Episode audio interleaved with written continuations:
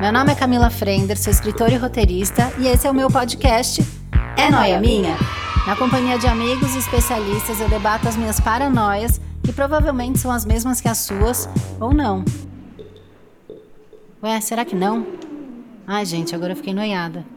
Ô, gente, vem cá, vocês acham que isso aqui é noia minha?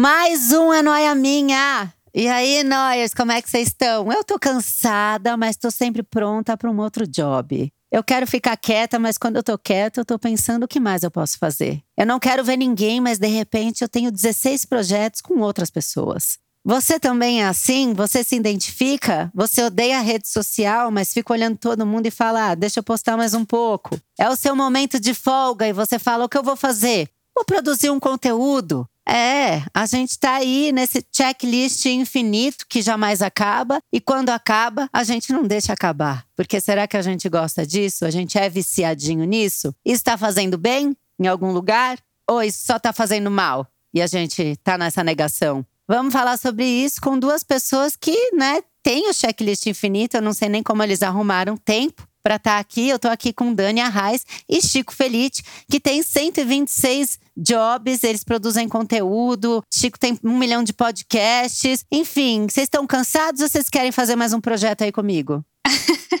Eu quero saber se é um podcast ou uma sessão de terapia. Eu tô ótimo, eu tô tirando aqui o psicólogo da agenda dessa semana, porque é isso, eu vou me resolver aqui, assim. Vou me resolver com vocês duas e me recuso a ser comparado com Dani Arraes, porque Dani Arraes tem família e Dani Arraes tem empresa, eu não tenho nada. eu tenho no máximo cachorro, então não ouse me colocar no meu balaio. Ô, Chico, eu fico revoltada, porque quando eu acho que eu já li tudo seu, e eu tô falando não só de livro, mas eu tô falando de entrevistas e reportagens. Eu ainda acho um audiolivro que eu não sabia, eu não sei que hora você fez. Mas eu posso explicar, eu posso. É tudo mentira, é tudo ilusão. Assim, só venho dizer isso, é tudo ilusão. É tudo coisa velha, é tudo coisa que eu fiz faz dois anos, assim. Esses dois anos, eles duraram oito. Só pode ser isso. Chico, você é tema de áudios no WhatsApp. Eu e um amigo meu, a gente fala… Meu Deus do céu, como é que ele faz? Como é que ele consegue? Pela Mauri, eu vou tirar você do armário. Nem é, viu? É outro, é outra amiga. A gente fica passado assim com a sua produtividade. A gente fica assim, um dia a gente quer ser Chico Felite. Pera, calma, calma, calma. Vamos expor, vamos tirar sua máscara, não. Vamos fazer que nem o Scooby-Doo e tirar sua máscara. Faz isso pra mim, tira a máscara dela. E dizer que você tem 18 empresas e filho e um casamento saudável ao contrário do meu e, e, e tudo rola. Olha, a que custo, né? Assim, é uma empresa, uma criança, e assim, todos os dias eu acabo pensando que eu trabalhei o dia inteiro, mas eu ainda não acabei. Como é que pode? E sabe o que eu fico pensando? Que eu administro o trabalho, eu administro a maternidade, eu administro um casamento e eu administro o ex-casamento. Nossa. Porque ter ex-marido é um job também. Ninguém enxerga o ex-marido como um job. Eu enxergo. Você não pode bloquear no WhatsApp, porque tem uma, um interesse em comum ali. Você não pode fingir que você não viu na rua. Me dá desespero, porque não é página virada. O meu é total página virada. Total, não, não faz mais parte, assim. É, é isso que você tem que pensar. Assim, na minha relação, o marido, ele não é para sempre. Mas o ex-marido, que é o pai do filho, ele é pra sempraço, assim. É semprão. Deus do céu. É job, cara. É job porque tem que se dar bem. Quer dizer, tem que se dar bem. É melhor, é mais fácil quando se dá bem, né? Não vou aqui obrigar né? Todo mundo quer separada se dar bem, mas assim, eu acho mais fácil se dar bem. Tem que acordar as coisas, tem que combinar, tem que bater a agenda. Não, é, é diplomacia demais para um ariano, assim, eu não sei como vocês conseguem. Precisa ouvir a outra pessoa, começa que você precisa ouvir, assim, você não quer ouvir, daí você, você é obrigado a ouvir alguém, é impossível, é impossível. É muito difícil. Agora, a primeira pergunta que eu quero começar aí com vocês é se vocês é, sentem culpa por não dar conta 100% das coisas. Porque eu, esses dias eu, o André, que é o meu marido atual, eu acho tão chique ter ex-marido e marido atual, acho tão legal, enfim. Mas esse outro job, que é o marido atual, A gente sentou na mesa da cozinha e aí ele falou a seguinte frase: Eu vou voltar para terapia porque eu acho que eu não sou bom em nada. Eu não tô sendo 100% no trabalho, eu não tô sendo 100% com você, eu não tô sendo 100% como pai, eu não tô sendo 100% como padrasto. E eu dei um abraço nele, porque eu falei: Você só falou o que eu sinto o tempo inteiro e o que eu acho que todo mundo sente. Como é a relação de vocês com essa culpa de não dar conta de nada? Vocês sentem que vocês são meia boca em tudo? Completamente. Eu sinto que assim, parece que o tempo vai passando e aí você sempre ouve as histórias assim, né, as pessoas que ascenderam na carreira e que elas estão em posições de liderança,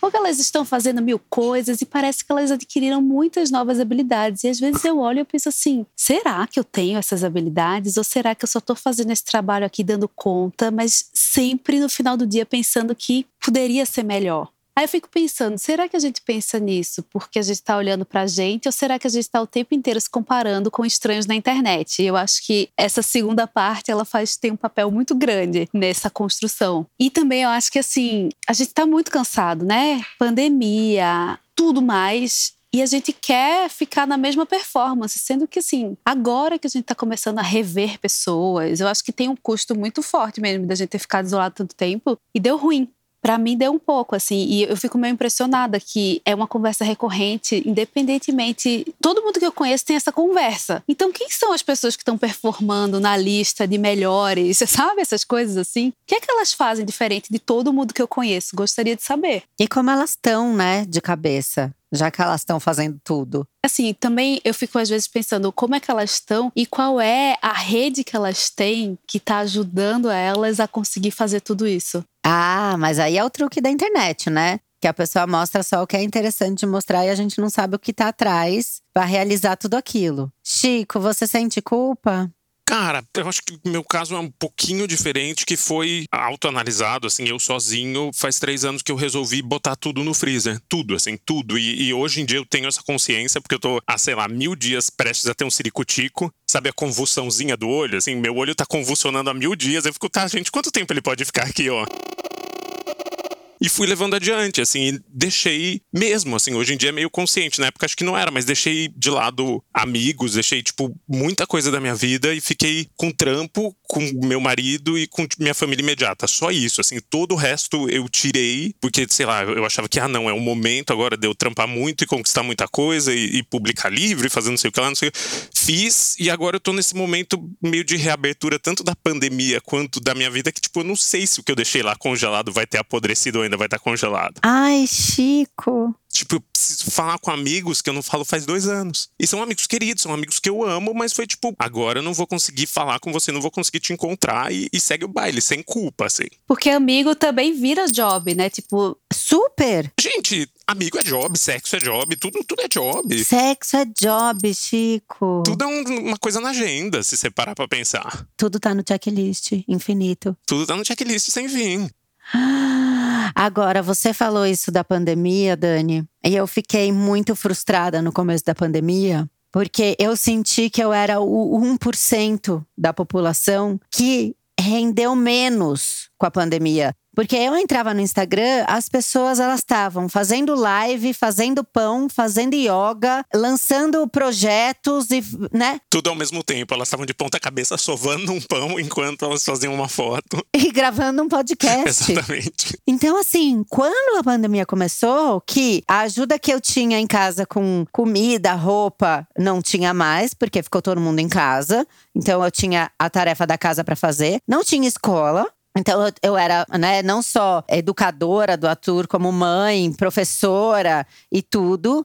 Eu tinha me juntado com o André, então agora eu tinha também uma enteada, que tinha aula online o tempo inteiro, e uma casa com 700 bichos. Eu estava escrevendo o livro, eu desisti de lançar o livro, então eu parei o projeto. Eu tive que fazer essa limpa do, de coisas que eu não ia tocar, tipo o Chico estava falando de botar na geladeira, né? Então, assim, a vida social que eu já não poderia ter por conta da pandemia, eu também não ia migrar ela para assistir o casamento online, o aniversário online, o, o happy hour online. Foda-se vocês no online. Eu não vou ver mais ninguém, eu não vou falar com mais ninguém, não vou atender ninguém. Então, assim, pus uma porção de coisa na geladeira e me senti o triplo de frustrada, porque a minha impressão era que eu era o único ser humano que não estava fermentando um pão gravando podcast de ponta cabeça é que foi insuportável, né, o começo da pandemia, não só pela pandemia em si, mas porque assim, em 15 dias já tinha muita gente falando assim: "O que vamos aprender? Como é que vamos sair dessa?". E a foto de golfinho em Veneza, as fotos de mentira que apareceram golfinho.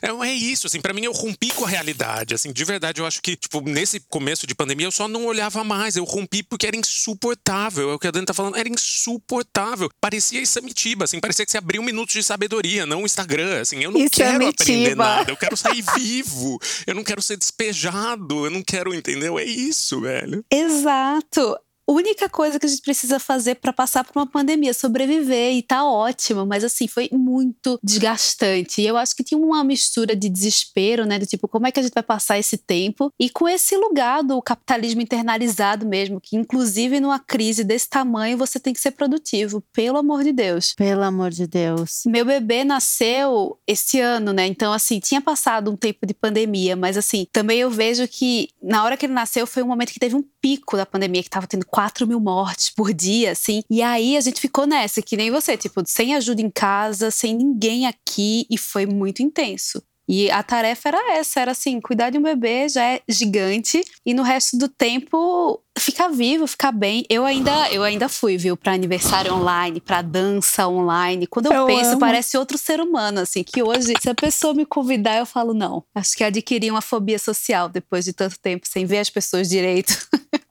Mas aí essa é a questão também, porque a impressão que eu tenho é que, ao mesmo tempo, depois que eu criei uma nova rotina da pandemia, e o pouco, né, o pouco começou a voltar, sei lá, a escola voltou, então o Arthur ia para a escola, né? Ele fica, sei lá, das oito até três e meia da tarde na escola, que é um.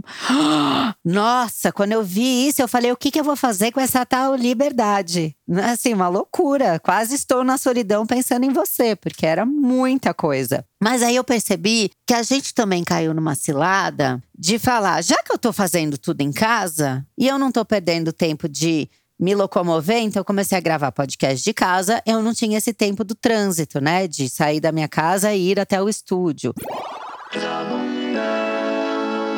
De sair daqui e ir até a reunião. Eu comecei a fazer mais coisa do que eu fazia. Vocês perceberam essa loucura também? Uma vida de entulho, assim, você vai enchendo de entulho, qualquer vazio que tem, você coloca ali. Ah, não, acho que aqui cabe uma aulinha de espanhol, acho que aqui cabe um projeto novo, acho que aqui cabe uma empresa que eu vou abrir com a Dani, aqui cabe. E, e no fim não cabe, é tudo uma ilusão, né? É tipo sim que, que, não sei, eu digo muito, não sei se vocês dizem. Ah, vamos fazer um podcast daqui a três semanas. Você diz sim, porque nunca vai chegar daqui a três semanas. e daí chega dali a três semanas e você precisa lidar com aquilo, você precisa enfiar aquilo na sua agenda. E é horrível, é, é um pesadelo. É o seu ex do passado te dando um murro na cara. Assim, você acorda hoje e você já tem três sims que você disse meio só por dizer, só para se livrar, só que você não se livrou, né? Eu percebi muito, assim, que eu fui tentando me encher de coisa, porque se eu tivesse coisas para fazer, eu não ia pirar. Eu me lembro muito que no começo da pandemia eu tive muito medo que, assim, que no futuro a gente fosse ler nos livros de história do colégio, assim. E a pandemia durou cinco anos. Morreram milhões de pessoas no mundo inteiro. E no Brasil, tantos milhões. Assim que começou a pandemia, eu tive esse feeling, assim, e eu pensei, não vou compartilhar com ninguém, porque já tá todo mundo mal, né? Não vou trazer essa visão do apocalipse. E aí eu fui percebendo que assim, se eu tivesse um monte de coisa para fazer, qual é um lugar de conforto? O trabalho, ele pode ser um lugar de conforto. Tipo, você sabe fazer as coisas, você, né, enche um dia de, você dá vários sims e você tem um monte de reunião e você atende um monte de demanda, ali você ainda tem algum controle. Então, para mim funcionou muito desse jeito, assim, vou para um lugar onde eu consigo saber o que está acontecendo mesmo diante de todo o caos, porque é melhor do que deixar esse espaço vazio assim, sabe? Para não, sei lá, como é que eu vou preencher esse espaço vazio. Nossa Senhora. Dani, toma meu dinheiro quanto a consulta, é isso, valeu, tô indo embora. Porque é isso, para mim foi exatamente isso, foi ter algum controle. E onde eu encontrei o controle nos meus últimos anos na vida foi tipo, tá bom, então eu vou só trabalhar. Eu vou só trabalhar sete dias por semana, 14 horas por dia. Meu marido entende que ele é um pouco assim e vambora é meio um investimento meio certo, assim, sabe? Se a gente fosse Faria Limer, a gente diria que é tipo uma ação segura, assim.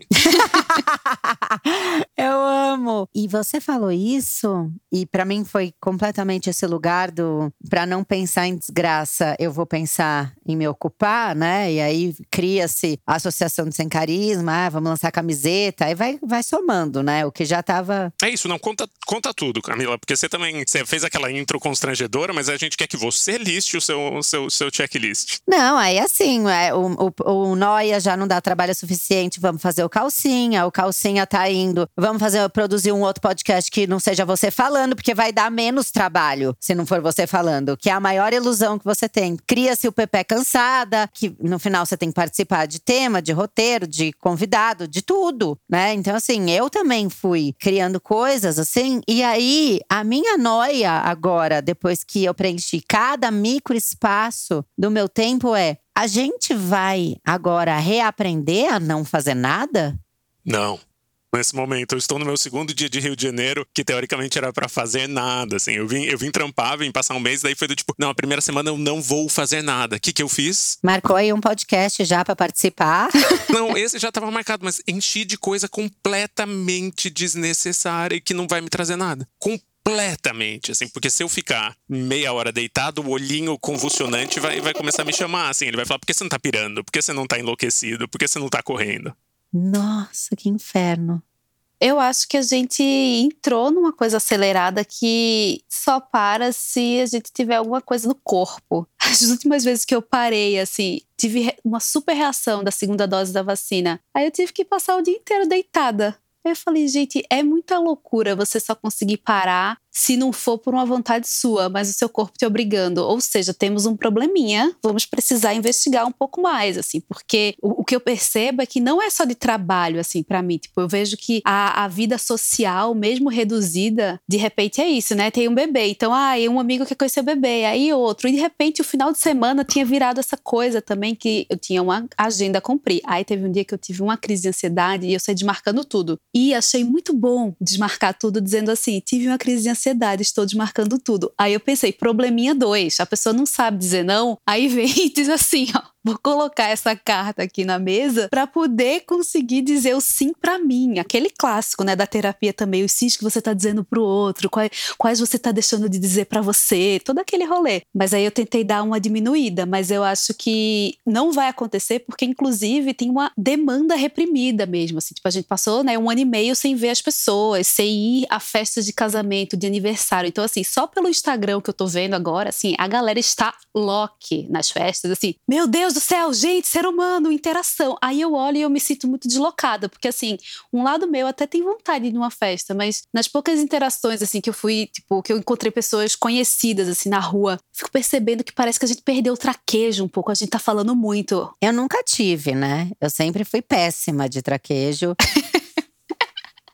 Que bom, agora é um mundo de Camilas. Agora todo mundo vai se encontrar e falar uma coisa constrangedora que nem você faz. Graças a Deus. Mas o negócio é que você provavelmente vai ficar. Ou você não vai, ou você vai ficar calada. Mas assim, eu tava conversando com esse amigo até. Ele falou assim: eu tava numa festa e as pessoas falavam por 30 minutos. Elas queriam atualizar a vida delas de um ano e meio de pandemia ali na pista. Aí ele falava assim. Aí a certa altura eu falava, ah, eu gosto tanto dessa música, eu quero dançar. Aí a pessoa falava, nossa, eu também gosto, realmente estou falando demais. Então, assim, a gente tá muito doido e muito esquisito. Posso plantar uma noia horrorosa em vocês duas? Mas você tá aí para isso. Que eu felizmente tô livre. Imagina quantos convites para ser madrinha de casamento vocês vão receber em 2022, porque vai ser o ano que vai ter oito casamentos por sexta, sábado e domingo. Cara, eu deixei isso muito claro em vários podcasts. eu, eu, eu, tenho condições para ser madrinha. A número um é: eu não dou presente. Você que quis casar, a questão é sua. E eu não viajo para destination weddings se você não bancar tudo. Se eu tiver que tirar um real do bolso para você comemorar o que você inventou, não me chama. Nem vestido da cor certa? É, isso que eu ia perguntar, e vestido? Eu tenho dois aqui, que eu fui madrinha já duas vezes, e eu vou repetir ele. Então, se tiver cor, a gente tem que combinar. Porque eu só tenho o lilás e o verde. Se não couber lilás e verde, também não posso ser sua madrinha. Agora, eu trago um spoiler do futuro, viu, Dani, da maternidade? Porque tem a vida social da criança, que é uma loucura. O Arthur, ele tem aniversário, festa de Halloween, date na casa dos amigos. Ele tem aula de capoeira na casa da Nina, que é a BFF dele. Então, você acha que você disse não para as coisas que você tem e dizer não pelo outro, pela criança? Eu tenho a sensação que com um filho você nunca mais senta não, nunca mais. Sabe, tipo, você sentar e ficar assim o domingo inteiro no sofá lendo um livro? E o meu filho, ele é rolezeiro, assim. Tem hora que ele tá dentro de casa, tá entediado. Aí você sai, ele é um príncipe, ele tá amando, ele quer ver tudo, ele quer escanear o mundo inteiro, assim, dizer, tô pronto. O Arthur também, o Arthur é ascendente Sagitário. Acabou minha vida. E como é que você faz, assim? Porque, né, você é presidente da Associação Sem Carisma e com essa agenda da criança. É um exercício muito louco, assim. O André, como o André, a gente se conheceu três meses antes da pandemia, ele não conhece a Camila Sem Carisma. Quase. Porque ele nunca foi a eventos.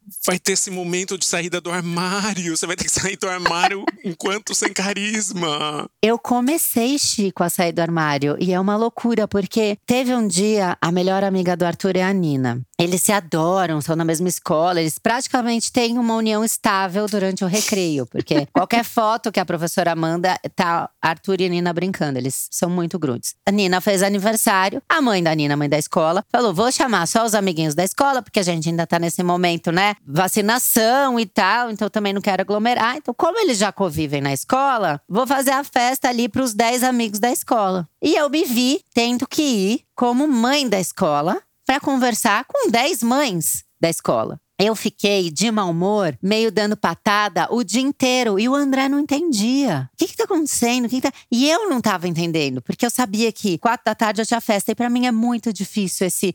E aí, tal, é, é, tem o podcast. Ai, que legal, nutricionista, tal. Pra mim é muito difícil isso. Esse é o seu traquejo? Isso é Camila com carisma? Que legal, nutricionista.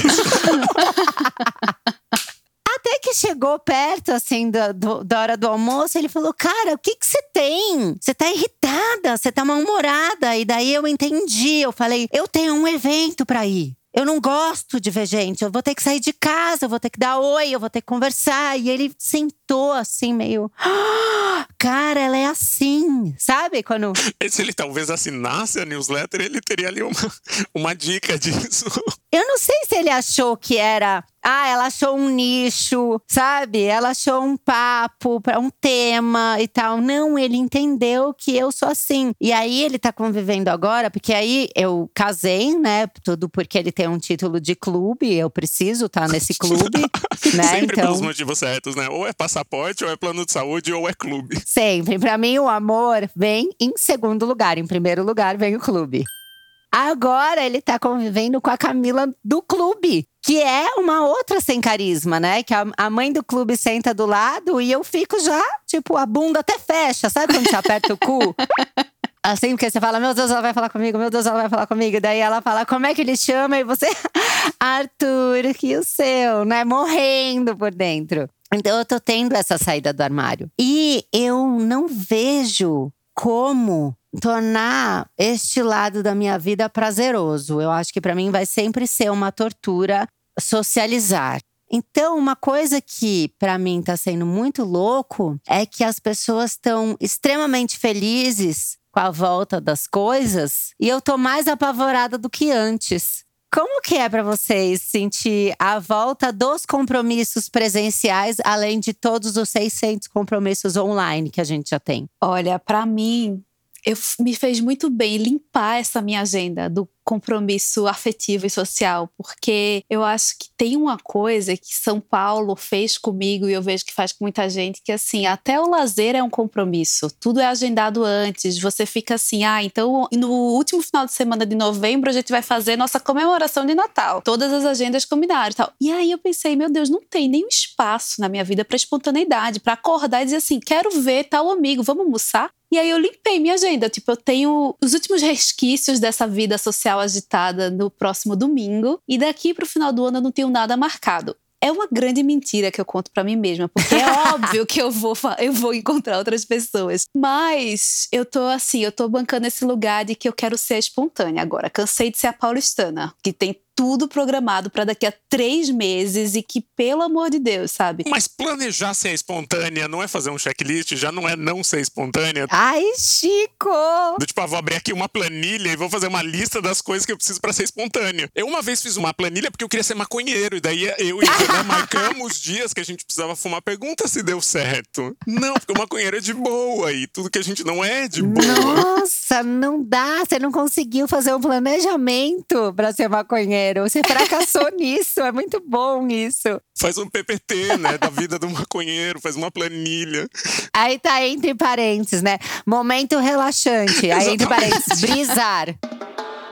Gente, é super, é, é uma grande falácia, mas só de saber que eu não tenho me dá uma paz de espírito. Aí quando eu acordo, eu posso até querer, mas assim, cansei e já prevendo isso. Tipo, chega final de ano, a galera quer fazer cinco natais, né? Vamos fazer o Natal e vamos fazer o outro, a gente precisa se ver, ainda mais nesse tempo eu não quero. Vou ver, sei que vou, mas assim, porque eu acho que eu já tinha essa vida antes da pandemia. Aí na pandemia eu descobri que é muito legal ficar nesse lugar mais fechado, na própria casa, com a própria família. Tipo, Natal e Réveillon do ano passado a gente passou aqui em casa só nós, assim. O meu sempre foi assim também. E foi sensacional. Sendo que, assim, Réveillon, há anos eu passo com 30 ou 40 pessoas em praias maravilhosas e sempre amei. Na Ilha do Cardoso, assim, sem luz, 53 pessoas. Como tem criança no rolê, a gente gosta um pouco mais tranquilo. Eu falo assim, gente, a gente não precisa ir para uma praia que você precisa pegar um avião, um ônibus, um van e um bote para chegar. Tipo, eu sou de Recife, né? Então, assim, praia para mim é, chegou rápido. Você não precisa fazer da praia uma grande epopeia. Não, para mim, cada novo meio meio de transporte é um grau que sobe a minha síndrome do pânico.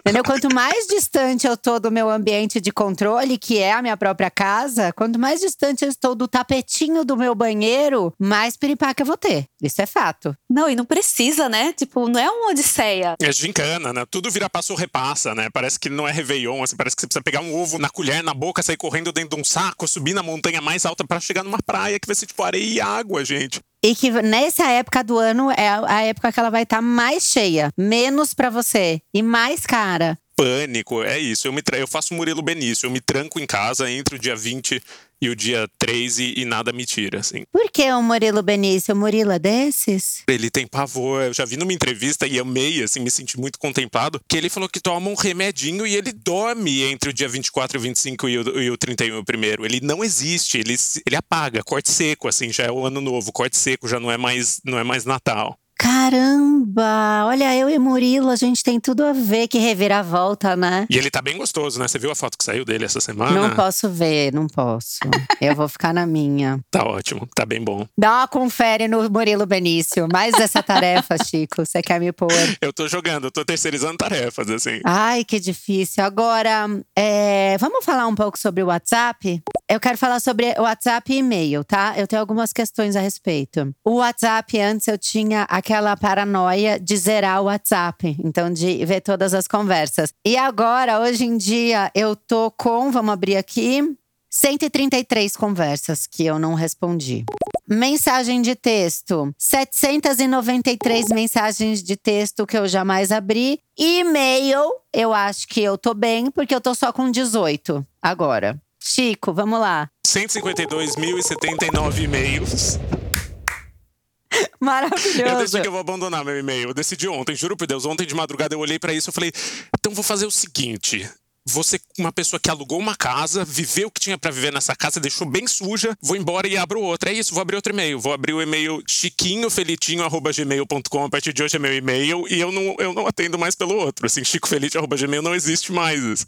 Mas então, isso que eu quero falar. O WhatsApp, para mim, ele meio ocupou o lugar do e-mail. Porque o meu e-mail, hoje em dia, se a pessoa fala assim, Você não viu o negócio que eu te mandei por e-mail? A minha reação é falar: Meu, desculpa, e-mail não dá. Porque o meu e-mail virou um descontrole de, sei lá, mala direta e, e coisas que eu não sei como foram parar lá. E eu juro que eu já parei dentro desse checklist. Um dia eu coloquei bloquear contas que eu não quero, tirar é, e-mails automáticos e tal. E eu já fiz esse exercício de ficar uma hora falando spam, renegar isso, recusar isso, e não funciona. O e-mail acabou? Gente, eu tô muito diferente de vocês. Eu tenho cinco e-mails no meu e-mail, uma mensagem no WhatsApp. Ah, vá, Dani! Ah, tchau! Você só quer humilhar, gente. Tudo que você me fez de bem na primeira metade do podcast, você tá me fazendo me tirando agora. Eu vou desligar, gente. Pra mim deu.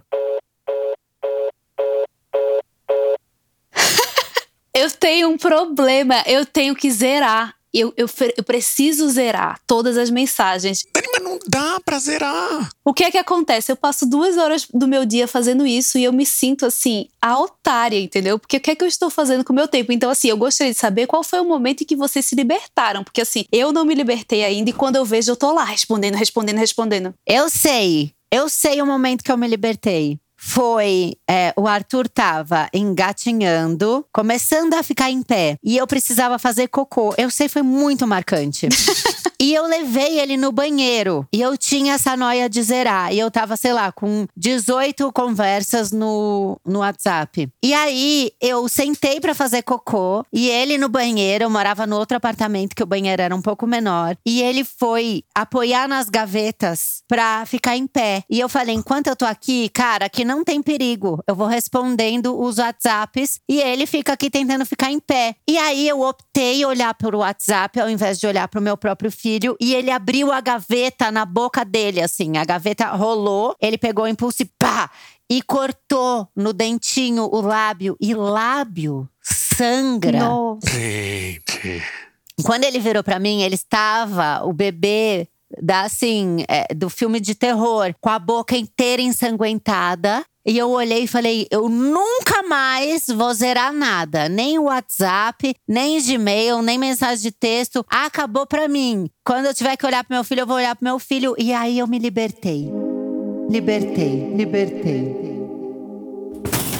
Mas eu precisei de sangue.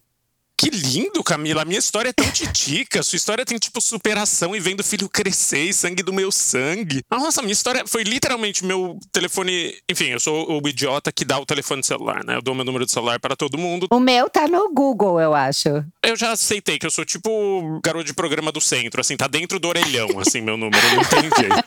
Eu nem pergunto mais como a pessoa conseguiu, porque tipo, ah, tá, domínio público, já faz 50 anos que foi publicado. é, e daí, numa palestra, acho que na Casper Libero, numa faculdade, eu dei meu telefone meio no palco, assim. Ah! Cara, nesta noite, eu juro por Deus, eu recebi ali na casa entre 27 e 42 mensagens me pedindo as coisas mais. no WhatsApp mais surreais. Tinha uma aluna que me perguntou como ela conseguia de cobra às duas e doze da manhã. Meu Deus, aleatoríssimo. Era isso, assim, foi meio tipo qualquer coisa, assim, secos e molhados, qualquer coisa me pediram. E desde então eu, eu caí num ciclo vicioso, horroroso de alunos de faculdade, de primeiro e segundo ano, que é tipo, olá, tudo bem? Eu, às vezes vem um olá, tudo bem, às vezes não é nem isso, assim, às vezes é, oi, preciso entrevistar alguém para um trabalho de semiótica. Você entende de semiótica? Me dá uma entrevista agora? Mentira, aleatório, assim. Eu faço um stories, se você quiser só de coisa, assim preciso fazer um trabalho sobre jogadoras de handball, quer me dar uma entrevista. E eu, tipo, gente, eu não sou uma jogadora nem de handball, assim, onde eu me encaixo? Aí você para pra pensar, né? Será que eu já fui jogadora de handball? Cara, eu fiz tanta coisa. Eu me libertei do WhatsApp, pelo menos agora eu me libertei. Porque antes eu achava, não, é super pessoal, a pessoa me escreveu, eu preciso ser respeitoso e, e dizer, e, e, sei lá, se é aluno, eu preciso dar um toque pra pessoa aprender. Velho, 3 e 12 da manhã, onde eu encontro uma sobre cobra é tipo, adeus, amor. Mas sabe o que é bom de tudo isso? Quando você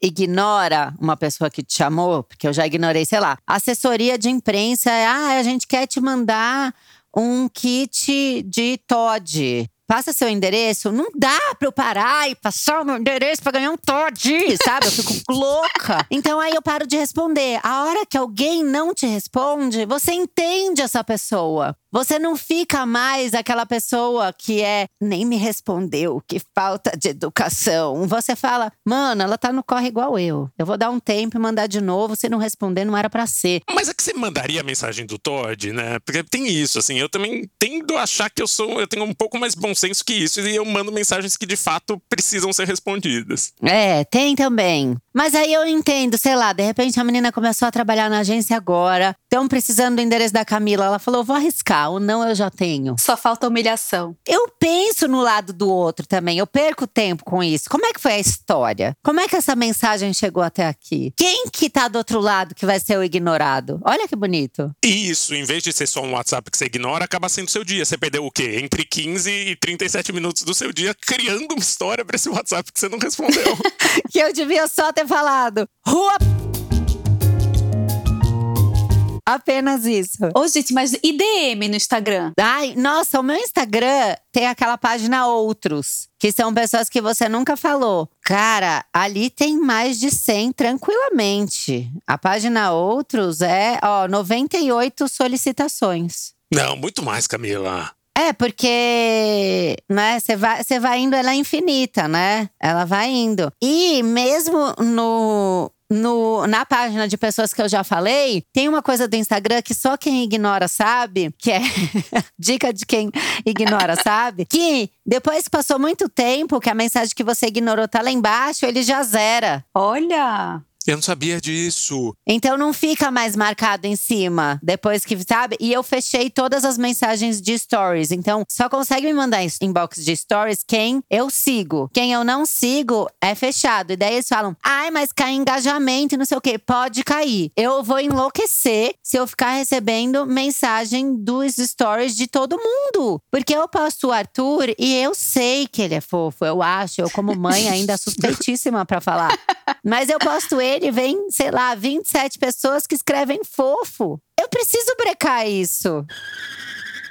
Então, ele zera, depois que já foi muito lá para baixo, ele dá como se, se ah, ela leu em algum momento do passado. Preciso admitir que me deu uma batedeirinha aqui, uma certa taquicardia, porque eu tinha a fantasia de um dia responder todo mundo na DM. Eu tinha do tipo, ai ah, não, um dia eu vou conseguir todos. E, e porque, tem, porque tem gente interessante, tem gente massa legal. Mas a gente perde, perde gente legal, a gente perde job. Então, mas não é pra perder gente legal, velho. Perde, Chico. Não para de pôr mais coisa no seu check checklist. Mas eu acho que a gente deveria. Eu amo e-mail, continuo amando e-mail e vou defendê-lo. Porque assim, e-mail é uma coisa tão respeitosa, né? Você manda, aí a pessoa responde no tempo dela. É naquele ambiente que não fica uma notificação. Eu acho que assim, e-mail podia voltar. Mas você não acha que e-mail é só coisa de gente muito chique, assim? Você não acha que só a Costanza Pascolato merece e-mail, a gente não merece e-mail? A Glória Calil, né? Exato. Elas merecem e-mail e elas podem responder três semanas depois que vai ser chique. Ah, gente que é mais rampeiro é o áudio do Zap mesmo. Assim, ah, tô na rua, tô correndo aqui, vou mandar que vai ser mais fácil. E ainda bem que o Zap criou a modalidade de adiantar o áudio, né? Porque tem áudio que eu ouço na velocidade 2 e ainda acho devagar. Aí eu penso, probleminha, de novo, assim. Ainda você... acho devagar.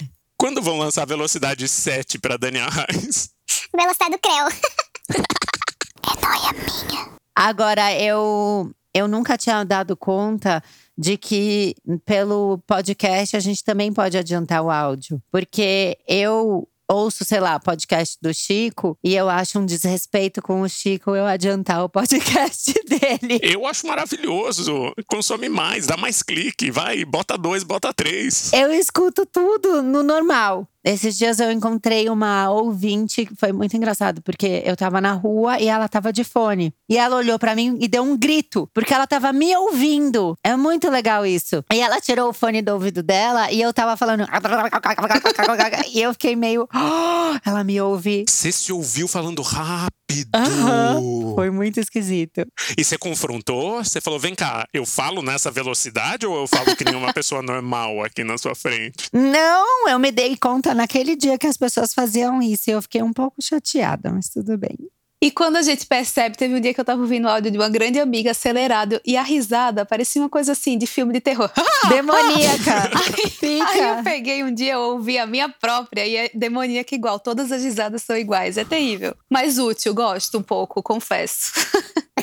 Agora, a gente pode dizer que o, WhatsApp ele otimizou algum lado da nossa vida ou vocês acham que ele só atrapalhou? Qual que é o lado bonitinho que a gente pode elogiá-lo? Eu ficava assim, não, não dá para trabalhar por WhatsApp, tem que ser por e-mail, por é, reunião, Slack, não dá para ficar fazendo WhatsApp um lugar de trabalho. Aí, eis que teve um filho e cuido dele e trabalho. Tem hora que o WhatsApp salva. Então, assim, tem hora que é muito melhor um áudio no WhatsApp do que ficar tentando marcar aquela reunião, fica fazendo a dança das agendas, se resolve muito mais rápido. Acho que o quê? Ninguém deveria se sentir obrigado a responder imediatamente. É uma ferramenta, né, que você manda, o outro responde quando ele pode. Não é um telefone que a gente se acostuma acostumou tanto a odiar. Então eu fiz um pouco as pazes, assim, acho que por esse momento de vida, eu acho que dá para resolver. E, inclusive, em relação ao trabalho também, eu acho que a gente tá tão acelerado e tá, né, cada um no seu canto, a gente não tem mais a hora do cafezinho, assim, aquela hora que você conversava uma besteira, encontrava o Chico na folha, conversava uma besteira pegando uma água. Você lembra que a gente correu atrás da Valesca Popozuda uma vez que ela foi fazer foto no Agora? Lembro demais eu, você e o Capanema, a gente literalmente correu atrás dela.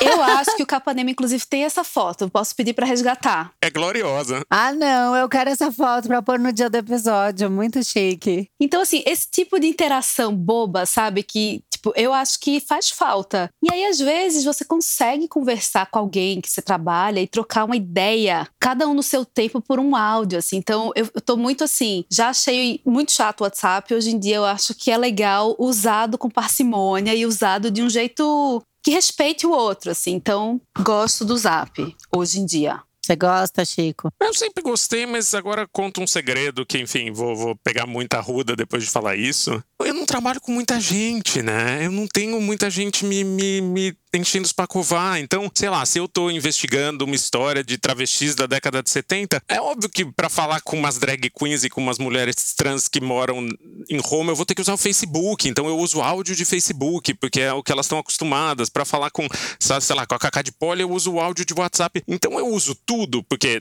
é uma galera que é completamente fora da nossa bolha, assim, não tem nossa idade, não trabalha com as coisas que a gente trabalha, mas é tão pouco no duro, assim, é tão pouco. É tipo, eu sei tanto as pessoas com quem eu tenho que falar e, e, como elas gostam de falar e como elas falam comigo também. O meu não é mais solitário, o meu já foi assim. De ser muito eu. Mas agora, por exemplo, eu tenho muitos grupos. Então, tem o grupo do Calcinha Larga, o grupo da Associação de Sem Carisma, o grupo do Noia, o grupo do Pepe Cansada, o grupo da família. Sabe? Então, assim, eu cheguei num ponto em que eu tirei as notificações que venha por grupo. Porque senão eu vou enlouquecer. Porque enquanto tá dando pau no áudio do Noia, eu tô recebendo um pedido de orçamento da newsletter. A gente tem que conversar o tema do Pepe Cansada. E aí eu sinto que eu não faço nada. Porque eu vou fazer um negócio, aí apito o outro. Aí eu vou resolver o do apito, apitou o outro grupo. Aí, cara, eu fico andando de um grupo pro outro e não faço nada e esqueço o que eu tava fazendo. Não é maravilhoso quando acontece isso e você passa passa 42 minutos literalmente abrindo e fechando o grupo e você não sabe mais. É tipo abrir a geladeira e não saber o que você queria comer. Você abre o WhatsApp e daí você fica entrando e saindo de grupos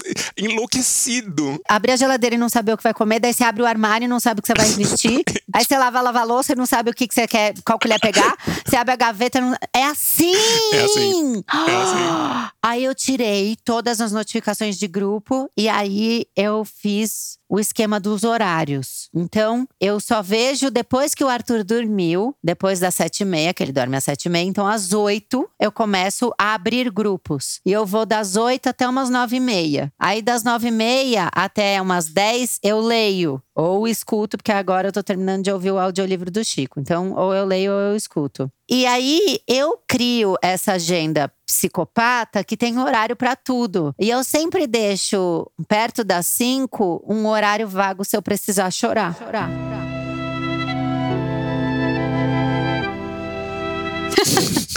Vocês são psicopatas de agenda e vocês têm tudo cronometrado ou é uma questão minha? Vamos resolver com o analista. Olha, eu preciso anotar absolutamente tudo que eu tenho que fazer num dia. Então eu tenho uma agenda minha, uma agenda do trabalho. Aí eu anoto assim, nos mínimos detalhes, assim, pedir o reembolso da pediatra, pagar o faz tudo, pagar tararã, marcar tal coisa. Eu anoto tudo. Se eu não anoto, eu não lembro. Aí eu já tive a fase mais psicopata de tentar colocar, de blocar tudo no calendário. Eu sou assim. Dizer assim, ó, agora é o horário do almoço. Então, assim, eu fiz umas duas semanas, mas aí eu olhava aquele calendário todo preenchido e eu ficava num ataque cardíaco. Eu falava, meu Deus do céu, eu quero um espaço livre. Aí eu parei um pouco. Dani, a minha doença é ao contrário. Quando eu vejo o calendário vazio, eu acho que tem alguma coisa de errado. Eu acho que eu estou flopando, que acabou para mim. Eu gosto muito de saber como é que as pessoas organizam o dia. Então, quando você fala assim, ah, eu pego das 8 às 9 e respondo, eu já fico assim, delirando de olhar como é que alguém se organiza. Porque eu acho muito fascinante mesmo. Tipo, definir o horário para isso, definir horário para aquilo. Mas é isso, o meu fica tão blocadinho que toda hora que tem um espaço vazio eu penso, espontaneidade forçada, como falou o Chico. eu amo. Mas tem algum espaço, assim, mas me ajuda a saber. Com o WhatsApp, eu tenho. Sempre que tem um grupo, eu silencio logo por um ano e não deixo notificação, nem de grupo, nem de mensagem. Mas isso não quer dizer que eu não olho o tempo inteiro as mensagens, assim. Essa semana mesmo eu comecei e falei assim: eu não posso acordar e pular nesse celular, que acontece, né? Você acorda, já pega ali. E aí eu tô há dois dias acordando e tentando ficar a primeira hora da manhã sem olhar o celular. Impossível. Nunca consegui. Pra mim faz uma diferença bizarra, mas assim, hoje é o segundo dia, eu já tô achando muito difícil. Provavelmente amanhã já foi embora essa meta, sabe? Eu amo, hoje é o segundo dia e eu tô achando difícil. mas tem uma paz, assim, porque eu, eu fico. Isso é uma coisa que me incomoda do WhatsApp, que assim, você nem acordou direito e você já tem alguma coisa que não é sua. Você nem sabe o que você tá querendo para aquele dia, o que você vai querer fazer, você tá já respondendo. E aí, como eu tenho essa obsessão de responder tudo, quando eu vejo, eu penso, putz, eu passei um tempão respondendo tudo e as coisas que eu quero fazer realmente eu fiz? Não eu mandei uma publi ontem para aprovarem. E aí, hoje de manhã, eu acordei e falei: Ai, hoje a mãe tá de folga, não preciso levar a criança na escola, porque o Arthur tá no pai e a Luísa tá na mãe. Ai, ah, vou acordar devagar e não sei o quê. Aí eu dei uma olhada no celular, tava assim: Bruno Porto legenda do post, não sei o quê. Aí eu fiz, ah, nossa, eu tenho que fazer a legenda. Aí eu já perdi a vibe da manhã, que eu tava, ê, vou lavar o rosto com calma. Ô, Chico, você é psicopata do agendamento também? Eu acho que eu sou pior que psicopata do agendamento, que eu sou o psicopata que já internalizou, tá tudo no meu cérebro. Eu não preciso ter agenda e eu nunca precisei ter agenda, porque eu acordo e eu sei. É tanta culpa, é tanto desespero que eu escrevo na minha retina meu dia. Minha agenda é tipo a minha pálpebra. Eu fecho o olho, eu sei exatamente que eu sabia que eu tinha uma entrevista às 10h20 para Rádio Cultura, 11h45 eu tinha Noia Minha, eu tenho mais uma entrevista assim, eu sei exatamente tudo que eu tenho no puro creme do desespero, assim, e não é tipo, ah, é bom, não é Kumon, sabe? Não é. Kumon! método de lembrança é puro desespero. Então eu nunca precisei ter agenda, nem iPhone, nada, porque eu sei tudo que eu tenho nos dias, assim na base do medo, assim. Que memória, viu? Parabéns. Cacete. Meu pai era assim, sabia? Meu pai fazia reunião o tempo inteiro. Ele era comercial de agência e de emissora. E meu pai nunca teve agenda. A vida inteira, ele sabia todos os compromissos a semana inteira. Minha mãe falava: como é que você tá quarta, 15 e 30? Ele, ah, vou ter que ir na agência tal, não sei que horas. Volto. Ele sempre foi assim. Eu não, eu sou igual a Dani, eu preciso anotar absolutamente tudo. E até a ideia de texto ou ideia de tema para podcast, se eu não anoto naquele segundo, segundo, nunca mais volta. Nunca mais, já era e tal. Eu não sei se é alguma questão com memória recente, assim. A Tati, falando da minha amiga, eu estou falando dela porque ela mesma fala isso dela, tá? Não tô falando mal. Mas a Tati, ela tá com um problema muito sério de memória recente. A gente grava os episódios com ela, ela não lembra o nome de ninguém. Ela não lembra várias coisas que acabaram de acontecer. Ela fica,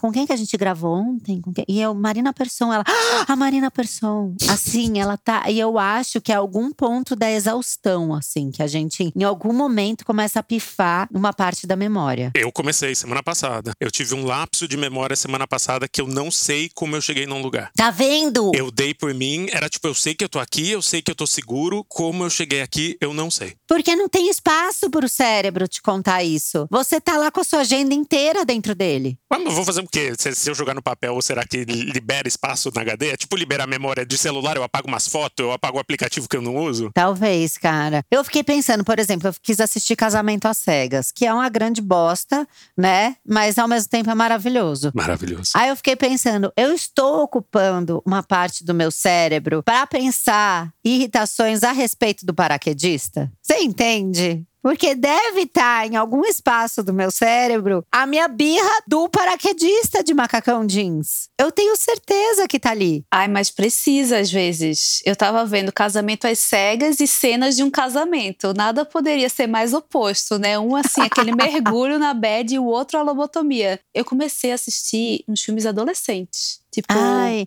mas isso tá comum. Eu acompanhei várias pessoas falando sobre isso, de que a exaustão de pandemia, de muito trabalho, de estresse, de notícias ruins e de ser brasileiro é tanta que não tem concentração pra assistir, sei lá, coisas novas. Então tá optando a ver filmes repetidos que gostava. Eu vi muita gente falando sobre isso. gente maratonando Friends. Exato.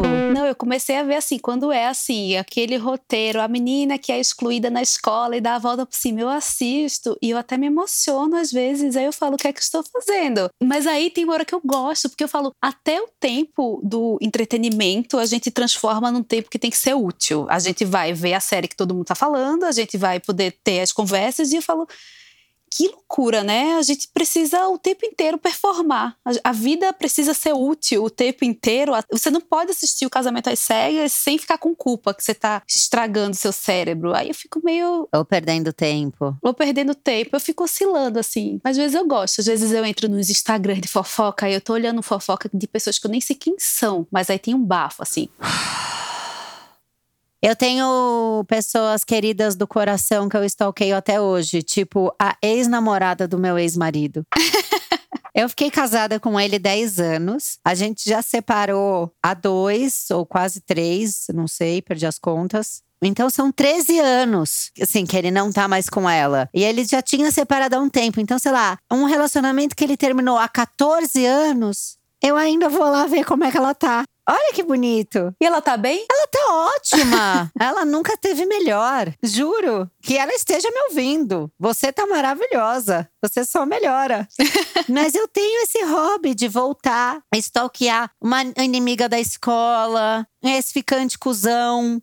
Eu vou dar um confere. Até não é espairecer, não é tipo assistir casamento às cegas, porque pra mim é descanso. Você não precisa pensar, só precisa sentir, assim. Você vai olhar pra ela e falar, nossa, como ela tá gostosa, ou como ela não tá gostosa, como ela tá bem, ou como ela não tá bem. E acabou, resolveu ali. Não tem construção nenhuma. Você não vai usar isso pra nada, é só pra você mesmo. É só pra mim. Eu acho que a, a gente transformou o momento livre nisso, né? Até isso tá dentro da internet, assim. É, porque você não para nem assim, você tá numa fila do banco, você não fica olhando muito as pessoas, você é capaz de olhar a ex do seu ex. Então, mas você não fica fritando enquanto a gente não tinha nada disso? Por exemplo, hoje em dia eu vou, sei lá, pegar um Uber para ir até o centro resolver alguma coisa. Eu estou ouvindo um podcast, eu estou ouvindo o livro do Chico. Antes a gente ouvia o rádio ou não ouvia nada e ficava olhando para além. Eu estou esperando uma amiga chegar no almoço e ela vai atrasar 20 minutos. Eu tô adiantando uma legenda de um post, é, olhando alguma coisa, mandando um e-mail, tentando pagar um imposto de renda, uma coisa assim. Antes a gente só sentava na mesa e olhava pra manteiga em bolinha. E você podia até fazer um desenho assim naquele papel que ficava na mesa, sabe? Papel manteiga faz com palitinho. Ai, também, olha lá, a gente não faz mais isso. Eu fico pensando muito assim, é, meu bebê descobriu agora o celular, assim, ele vê a gente, sei lá, ele fica querendo pegar. E aí tem aquela noia, né? Não deixar muito a criança ver as telas e tal, que toda mãe de uma criança um pouco mais velha já fala, vai ter que ter tela, não tem jeito. Mas eu fico pensando assim, se eu não tomar cuidado, ele vai crescer achando que na extensão da minha mão sai esse aparelho, porque ele está sempre comigo. Posso te contar uma coisa horrível? Tava no clube com o Arthur e eu tava tomando sol, meu celular tava dentro da bolsa. E aí ele, ele tava dando pulo, né? Olha, mamãe, esse pulo. E ele fala: esse pulo é em forma de avestruz. Esse pulo eu sou um, sei lá, uma cobra. Esse pulo eu sou uma jaguate, jalatilica, que ele fala, né? Aí ele veio na minha direção e falou: Cadê seu telefone, mamãe? Eu falei: Tá dentro da bolsa. Ele falou: Pega que eu quero ver meus pulos. Nossa. Ele acha que a vida dele é a vida de Truman, que ele tá sendo gravado o tempo inteiro e que eu tenho qualquer momento da vida dele no meu telefone. Toma sua tese de mestrado. Pessoas que estudam semiótico, sei lá o quê. Outra observação. Vamos tomar banho? Vamos. Vamos, tomar banho no banheiro da mamãe. Você leva seus brinquedinhos, o banheiro da mamãe é maior tal. E aí, lava o meu cabelo, lava o cabelo dele e tal. E ele pegou um balde, encheu de água e falou: Mamãe, aqui tá uma flor para você. Vamos tirar uma foto? Pegou a mãozinha dele e fez assim. Olha, mamãe, que foto linda. E virou a mãozinha e mostrou para mim. Na brincadeira dele já tem um telefone. Já foi. A gente tá ferrado. Porque se a gente tá ferrado e a gente sabe ainda do tempo que não havia esse telefone, a gente ainda tem né, a nostalgia, e a gente era adolescente, a gente lembra quando entrou na internet pela primeira vez. A gente já teve o cérebro comido por tudo que a internet faz. É muito doido mesmo, como é que vai ser? E assim, muitas vezes eu acho que assim, é muito mais fácil você trabalhar por 12 horas seguidas do que você cuidar de uma criança 12 horas seguidas. Então, assim, Uhum. como você entretém essa criança por 12 horas sem recorrer ao- a algo que faz tão parte da sua vida, eu acho que é um nó mesmo. E você falando isso, seu filho tá com quanto tempo? Sete meses. Sete meses, é. Eu acho que com sete meses eu fui gravar. Não, dez meses eu fui gravar o Super Bonita, eu acho. Eu era roteirista do Super Bonita. E aí, a minha sensação, porque eu vinha disso, de ficar o tempo inteiro entretendo uma criança, e daí, quando eu fui gravar, eu pus ele numa escolinha e depois o pai pegava e eu voltava depois da gravação. E a minha sensação de quando eu ia pro trabalho é: ai, que bom, vou descansar um pouco. Total. Porque eu ficava tão cansada da, de trocar fralda, de dar comida, de brincar, de entreter, de ser o rider da patrulha canina, que a hora que eu ia pro trabalho, eu ia sentar olhando o set funcionar. Eu ia dar uma descansada. Olha o que a gente tá doente. É isso, mas é, é que é duro mesmo. É que é isso, falam, né? Precisa da aldeia para criar criança, mas não tem aldeia. Não, cadê? A gente acabou com a aldeia. Acabou com a aldeia, cada um no seu celular procurando a aldeia, vendo a aldeia do outro. E é. Não sei se tem solução, não sei o que, é que vai acontecer. Tomara que eles cresçam sem querer zerar a notificação. Isso eu vou, vou ensinar essa grande lição pro meu filho. Vou dizer: olha, eu aprendi. A gente começa aí. Zerar a notificação é errado. É errado, você não precisa, se liberte da necessidade de aprovação, né? Todo o papo assim, pra que você precisa sempre atender o outro? Agora, vocês são assim e a turma de amigos de vocês é dessa maneira? Ou vocês têm amigos que são absolutamente desencanados e têm outro ritmo e vocês acham eles esquisitíssimos? Como que é a turma de amigos? Absolutamente patinho feio, assim. 100%. Meus amigos não poderiam ser mais diferentes de mim. E todos, assim, os mais próximos, todos, não poderiam ser mais desencanados, mais do WhatsApp não respondo. Chega uma mensagem de WhatsApp, é tipo, ah, tá, não sei o que, trabalho, respondo outra hora e não responde nunca mais e não se importa. E fim de semana maratona uma série inteira. Eu tenho um amigo que não sai de casa de fim de semana porque ele fica deitado assistindo série o fim de semana inteiro. E tá felizão, tá muito mais feliz do que eu jamais vou estar. Evolução, né, gente? Evolução. A minha melhor amiga, ela nem entende muito o que, que eu faço. De verdade. Assim, ela ouve até meus podcasts, a Leca. Ela é fotógrafa, ela faz vídeo. E ela faz um trabalho como artista também, né? De fotógrafo em galeria e tal. Então, ela tem o tempo dela, sabe? Ela, ela é uma pessoa que para numa caçamba de lixo e acha uma pedra. Você entende esse tipo de gente? Ela é uma pessoa que tá conversando comigo e ela, fala, ela faz assim: eu passei no Cambuci pra pegar uns entulhos. Entende? é um outro tipo de pessoa, assim. Eu nunca vou chegar ali. Ela tá anos luz na minha frente. Ela até tenta ouvir um podcast e outro, porque eu sempre cito ela, enfim, e as pessoas comentam com ela e tal. Mas ela, eu acho que de fato ela não entende por que, que eu fico filmando minhas coisas na rede social, sabe? Eu acho que ela deve olhar assim e falar: coitada, que louca.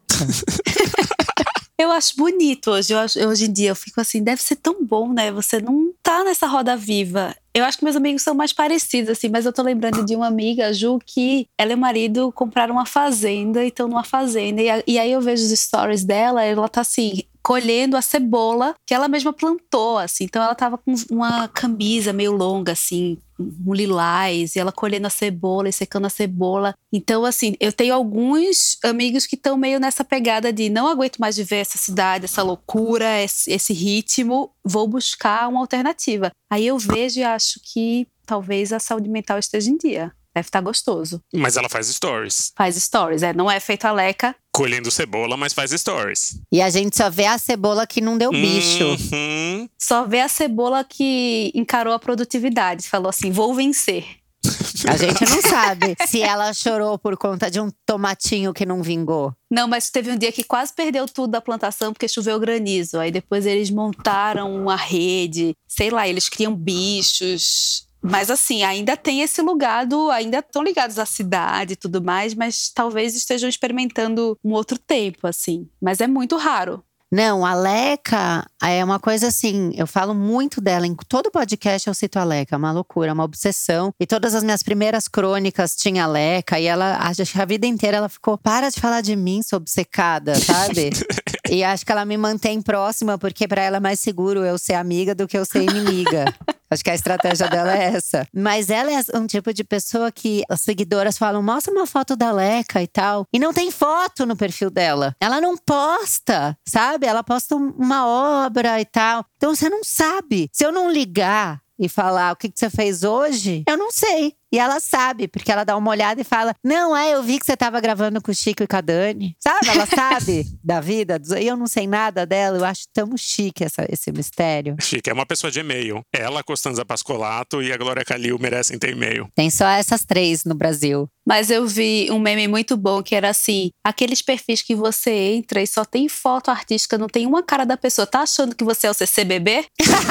eu gostei desse meme. É muito bom, a Leca é. Mas é que é artista, né? É perfil de fotógrafo, arquiteto e designer, que só tem o cantinho do prédio, assim, um pedacinho do céu e uma quina do prédio, um pedaço de uma maçaneta misteriosa. Ah, não consigo. Eu acho, acho ok, acho estético, mas não é para mim. É, não, eu não consigo. Imagina, gente. Eu mostro tudo. Por meses eu fui infernizada pelas pessoas com dicas de hemorroida, porque até hemorroida eu expus durante a gravidez, falando, eu tive hemorroida em 17 podcasts. Aí todo mundo, ai, desculpa, eu ouvi. Você pode me indicar seu médico? Você pode dizer qual pomada você usou?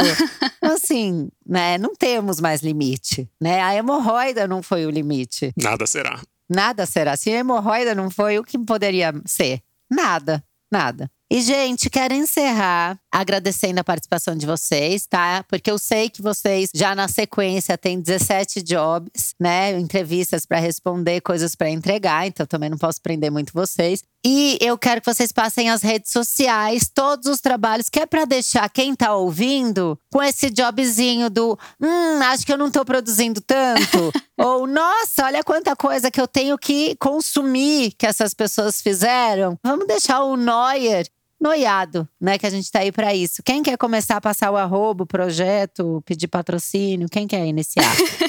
Olha, posso começar. O meu arroba é Dani Arraes, no Instagram, no Twitter. Aí eu escrevo umas coisas, faço uns vídeos, falo de síndrome da impostora às vezes, né? Dessa vozinha. Fico lá escrevendo, criando coisas. E o da minha empresa é arroba contente.vc, que tem uma produção diária sobre como a gente está sendo sugado por essa internet, o que, é que a gente faz para dar uma melhorada. Então, esses dois já dá para ter uma, uma noção boa. Vai lá, que você já tem conteúdo. Chico? É, humilhadíssimo aqui. Eu sou só uma pessoa física e não, não ofereço nada. É, Chico. Ah, oferece sim. Para, porque você tem 17 projetos. Chico Felite com dois T's de tatu. Se você quiser ver nude, hoje eu postei uma, uma semi-nude. F-L-I-T-T-I. Mulher Maravilha, que é a biografia da Elke Maravilha, acabou de chegar nas livrarias pela editora Todavia. É um livro divertidíssimo, de uma artista incrível. E o audiolivro Rainhas da Noite, que conta a história de uma máfia chefiada por três travestis também incríveis, extraordinárias. Está no aplicativo Storytel. Só baixar Storytel com YTL, Storytel, que, que você assina e dá para ouvir lá, lido pela maravilhosa Renata Carvalho, que foi a Jesus Travesti, que interpretou Jesus uh, na, na, encarnação travesti. É um livro muito maluco de uma história real que pouquíssima gente conhecia até agora. Eu fiquei obcecada, eu indiquei no meu Instagram, eu indiquei na newsletter, eu indiquei na calcinha larga, estamos indicando aqui. Eu fiquei obcecada. Agradecido, agradecido. É muito bom. E é isso, amigo. Você não vai falar dos outros livros, você vai fazer o discretão. Ah, não. Tem Ricardo Ivani e A Casa, a História da Seita de João de Deus, que já estão no catálogo aí. E mil podcasts, tá? Tem o Além do Meme. E, é, e voltam e muito em breve volta um podcast, um velho podcast novo, eu não sei quando, mas é tipo nos próximos dias. Dependendo de quando isso sair, vai ter saído. Isso sai daqui duas semanas. se pá já vai estar no ar, mas eu não sei ainda. Tá, então faz o misterioso, tá bom. É, exato, mas é um velho podcast novo que acho que é o, o que as pessoas conhecem. A gente já sabe, então. Obrigada. Ô, Chico, só uma coisa, assim, só aproveitando, né, que você falou dessa sua grande produção, como é que em meio a isso tudo você escreve livros inteiros? Deixa a dica aí para o ouvinte. Eu só escrevo livro, velho. É minha, minha profissão é escrever livro. O resto é tudo, tudo firula. O resto é tudo. Distração. É, o resto é tudo ser de Ares e não conseguir ficar parado, assim, porque é, é de fato lidar com a hiperatividade para mim. Meu trampo é escrever livro e podcast. Para mim é a mesma coisa, assim, é, é o mesmo trabalho, exatamente o mesmo trabalho. O resto é tudo eu dando paciência pro Renan, dando um pouquinho de respiro para ele, senão eu seria tipo um cachorro, assim, em cima dele o tempo inteiro. Ai, maravilhoso. Gente, amei. Vocês que escutaram a gente até agora, vai lá comentar no arroba é o que, que você achou desse episódio. Onde você sente culpa, onde você sente que falha como ser humano. Você também quer abraçar o mundo? Você é tipo Oleca que tem outro tempo. Se bem que eu não posso falar, porque eu ligo pra Leca, ela tá sempre entregando uma foto, buscando um entulho no cambuci, ela tá sempre corrida. Ela só não faz disso um trabalho. Mas enfim, estamos todos loucos? Temos salvação? Acredito que não. Um beijo, tchau, gente. Obrigada. Valeu. Obrigada, beijo.